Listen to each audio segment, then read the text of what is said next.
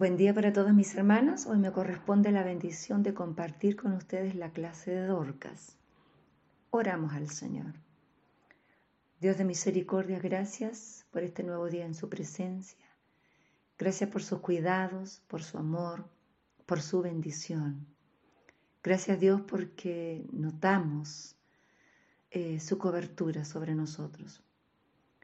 Notamos su protección, su cuidado Ayúdenos para ser agradecidos en todo tiempo. Ayúdenos para tomarnos de su mano hoy más que nunca y caminar y avanzar sabiendo que los obstáculos que tengamos que enfrentar con su ayuda saldremos en victoria. Gracias Dios por la provisión, gracias eh, por el trabajo, por la armonía de la familia, por sus misericordias y sus cuidados. Por Jesús. Amén. Vamos a compartir la lectura de la palabra del Señor en el libro de Juan capítulo 15, del verso 1 al 5 dice así en el nombre del Señor. Yo soy la vid verdadera y mi Padre es el labrador. Todo pámpano que en mí no lleva fruto, lo quitará. Y todo aquel que lleva fruto lo limpiará para que lleve más fruto. Ya vosotros estáis limpios por la palabra que os he hablado. Permaneced en mí y yo en vosotros. Como el pámpano no puede llevar fruto por sí mismo si no permanece en la vid, así tampoco vosotros si no permanecéis en mí. Yo soy la vid, vosotros los pámpanos. El que permanece en mí y yo en él, éste lleva mucho fruto porque separados de mí, nada podéis hacer. Bien, la palabra de Dios es verdad. Está hablando acá acerca de la autonomía del hombre. Eh, siempre, siempre, a medida que vamos creciendo, lo único que nos interesa es poder mandarnos solos, ser autovalentes, ser independientes. En pocas palabras, hacer lo que queramos cuando queramos y como deseemos. Pero la palabra de Dios está hablando acerca de que sin Dios nada somos. Y, parte diciendo, yo soy la vid verdadera y mi Padre es el labrador. Todo pámpano que en mí no lleva fruto lo quitará. Nosotros sabemos que en su misericordia formamos parte de la familia de Cristo, formamos parte de su iglesia, somos un remanente y debemos eh, llevar fruto para que la gente que no conoce de Dios, viendo nuestro testimonio, eh, tengan la curiosidad, por último, de saber por qué, a pesar de lo que nos toca enfrentar, vivimos la vida de manera diferente? ¿Por qué eh, no nos desesperamos como lo hace la gente del mundo? ¿Por qué siempre eh, podemos vivir en seguridad y tranquilidad? Cada persona que se sabe amado por Dios vive tranquilo, confiado y seguro, porque está consciente de que a pesar de, de la mayor tormenta que pueda enfrentar, si Dios está con él, en algún momento va a ordenar que el mar se aquiete y que el viento enmudezca. Si lo hizo antes, lo hará también con nosotros. Y está hablando acá de que este fruto es necesario porque de lo contrario, eh, ¿cómo va a saber la gente que nosotros tenemos confianza, seguridad, certeza en Jesús. Si hablamos de la misma manera, si nos conducimos de la misma manera de aquel que no conoce a Cristo. Y también dice su palabra en otro lugar, por sus frutos los conoceréis. Nosotros vivimos de acuerdo a la voluntad de Dios y hacemos lo que a Él le agrada. Porque todo aquel que ama a Dios busca no ofenderle, busca eh, vivir de acuerdo a, sus preceptos, a sus mandamientos, porque sabe que lo tomó por hijo y por lo tanto entonces quiere ser un, hijo agradable, un hijo amado.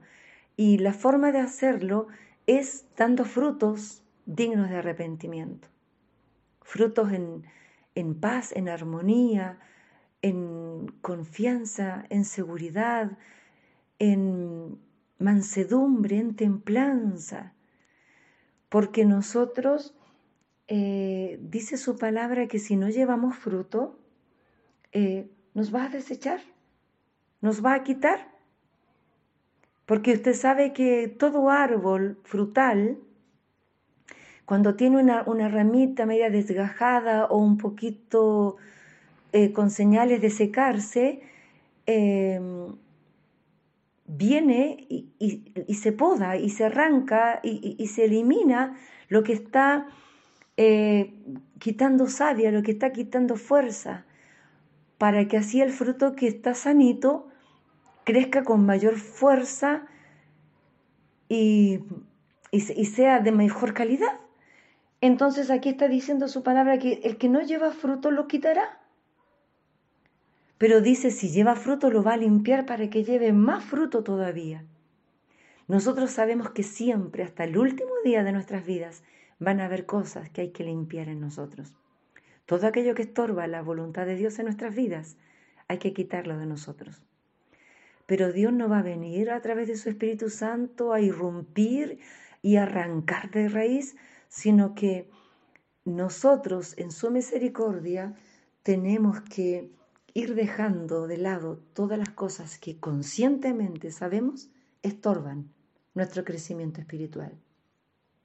También está diciendo, eh, ya vosotros estáis limpios por la palabra que os he hablado.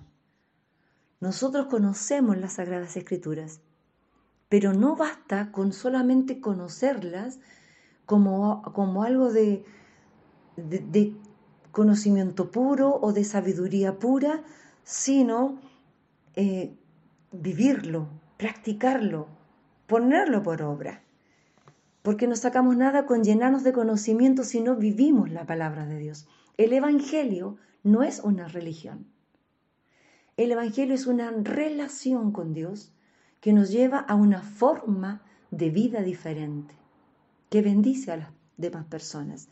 El versículo 4 dice, permaneced en mí y esta es, este es una tarea diaria, es permanente, es un trabajo que demanda tiempo, que demanda preocupación, que demanda ocupación. Permanecer en Dios, mantenerse en Dios, a pesar de las dificultades, de los problemas, de los contratiempos. Sabemos en quién hemos creído y sabemos que no todo es alegría, bendición y contentamiento. Van a haber también momentos y situaciones en las que seremos llevados a pasar por el desierto.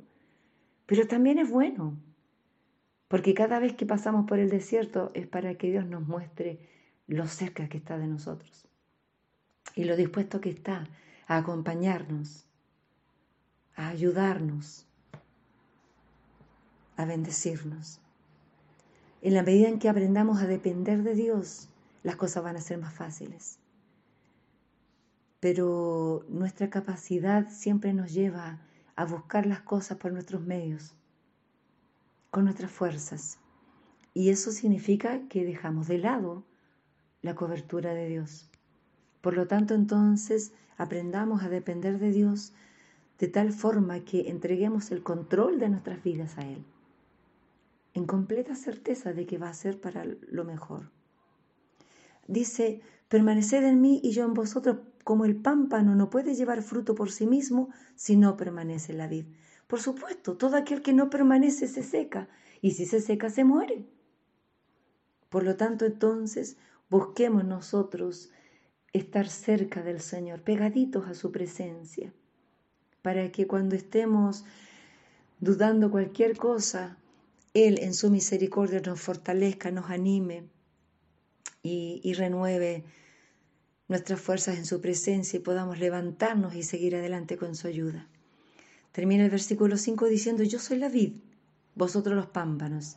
El que permanece en mí Vuelve a insistir en lo mismo, permanecer, mantenerse, quedarse con Él.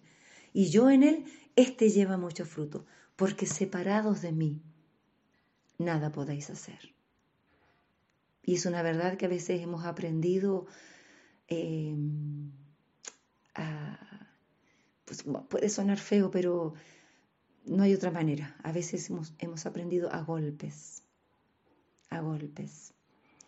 Y con tristeza hemos aceptado, Dios, de verdad, sin ti nada somos y nada podemos hacer.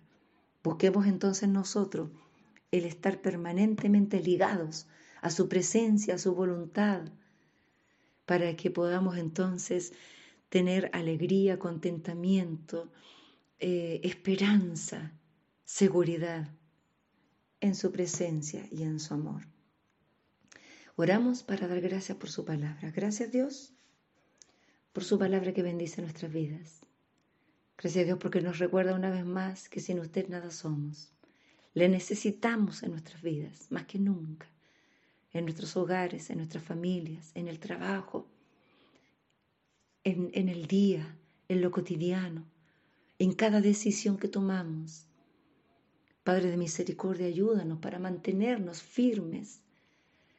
Si alguno está dudando, si alguno se está alejando, Dios, a través de tu Espíritu Santo en esta hora, atráelo a tu presencia, como dice tu palabra, con cuerdas de amor. Atráenos hasta ti como un imán.